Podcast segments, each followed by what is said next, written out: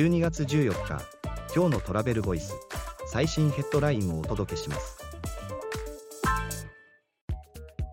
国内大手旅行43社の取扱額2023年10月は2019年比で23%減。海外ツアーは7割以上の減少が続く。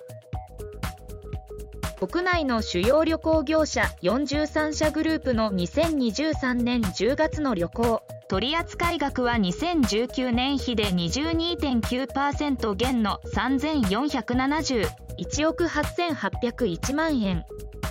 パッケージツアーの合計は取扱額が同37.6%減の701億8300万円。取扱人数が同26.8%減の168万4848人。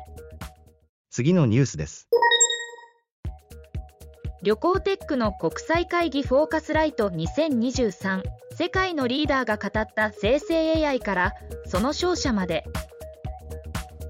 2023年11月13日から16日にフロリダ州ハリウッドで開催されたフォーカスライトカンファレンス2023観光産業のリーダーたちが語った生成 AI 投資家の動きなどレポート。次のニュースです。世界大手コンサル EY 社新たな AI 統合型プラットフォームを提供開始。マイクロソフトらとの提携で生成 AI ソリューションを構築。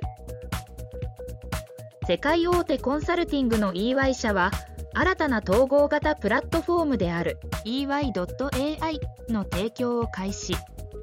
これまでに構築してきた AI エコシステムを組み込みデル IBM マイクロソフトなどとも連携した生成 AI ソリューションを構築。記事の詳細はトラベルボイス .jp で。